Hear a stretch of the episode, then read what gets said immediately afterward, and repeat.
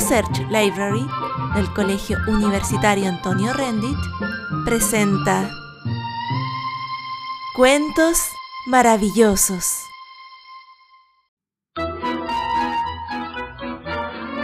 Esta es la historia de Rumpelstiltskin.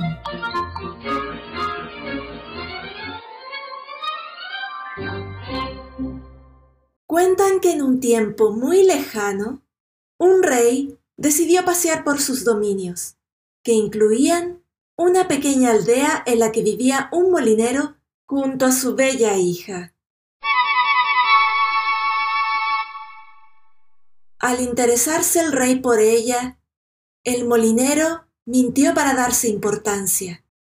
Además de bonita, es capaz de convertir la paja en oro, hilándola con una rueca.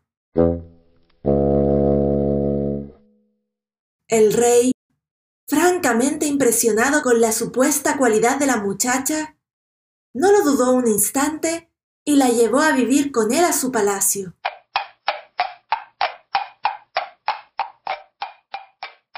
Una vez en el castillo, el rey ordenó que condujesen a la hija del molinero a una habitación repleta de paja, donde también había una rueca. Tienes hasta el alba para demostrarme que tu padre decía la verdad y convertir esta paja en oro. De lo contrario, serás desterrada. La pobre niña lloró desconsoladamente, pensando en que por culpa de la mentira de su padre sufriría tan terrible castigo. De pronto, asomado por la pequeña ventanita de la habitación, apareció un estrafalario hombrecillo. ¿Qué digo? Un estrafalario enano. Que dando un gran brinco hacia la muchacha, se ofreció a transformar la paja en oro, a cambio del collar que la joven lucía en su cuello. La hija del molinero le entregó la joya y, cataplín cataplán, el enano comenzó a helar la paja que se iba convirtiendo en oro en las canillas de la rueca, hasta que no quedó ni una brisna de ella, y la habitación refulgía por el dorado metal. Cuando el rey vio la proeza, quedó maravillado, pero pronto se apoderó de él la avaricia, y pensó, veremos si puede hacer lo mismo en esta habitación y le señaló una estancia más grande y más repleta de paja que la del día anterior. La muchacha estaba desesperada, pues creía imposible cumplir con aquella tarea. Pero, como el día anterior, apareció el enano saltarín.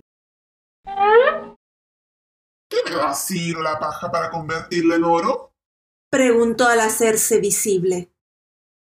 Solo tengo esta sortija, dijo la doncella, ofreciéndole el anillo. El enano aceptó el trato, y ¡zas, zas! toda la paja de la habitación se convirtió en oro hilado.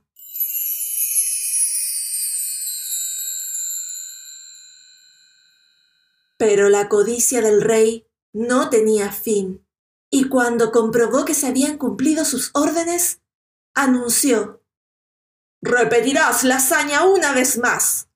Y si lo consigues, te haré mi esposa. Una noche más lloró la pobre muchacha, hasta que de nuevo apareció el extraño nano. ¿Qué me darás a cambio de solucionar tu problema? preguntó, saltando alrededor de la joven. No tengo más joyas que ofrecerte, y pensando que esta vez se encontraba perdida, se lamentó desconsolada.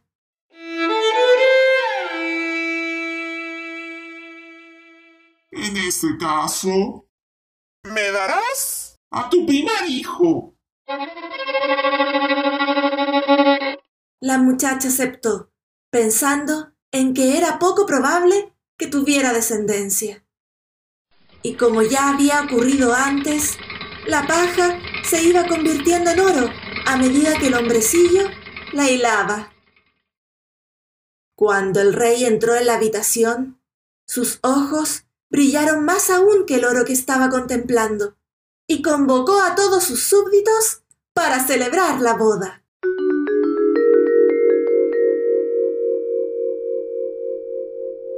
La joven y el rey vivieron felices, y al cabo de un año tuvieron un precioso retoño. La ahora reina había olvidado el incidente con el enano, y por eso se asustó enormemente cuando una noche apareció el duende saltarín reclamando su recompensa. Por favor, duende, por favor. Ahora poseo riqueza. Te daré todo lo que quieras. ¿Cómo puedes comparar el valor de una vida con algo material? ¡Quiera tu hijo! Exigió el desaliñado enano. Pero tanto rogó y suplicó la mujer que el duende terminó cediendo.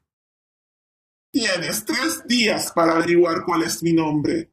Si aciertas, dejaré que te quedes con el niño.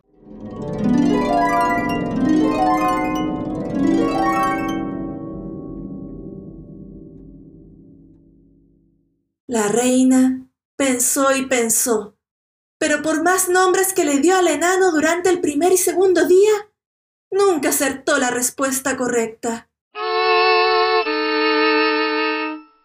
Al tercer día, envió a sus vasallos a buscar diferentes nombres por todos los confines del reino.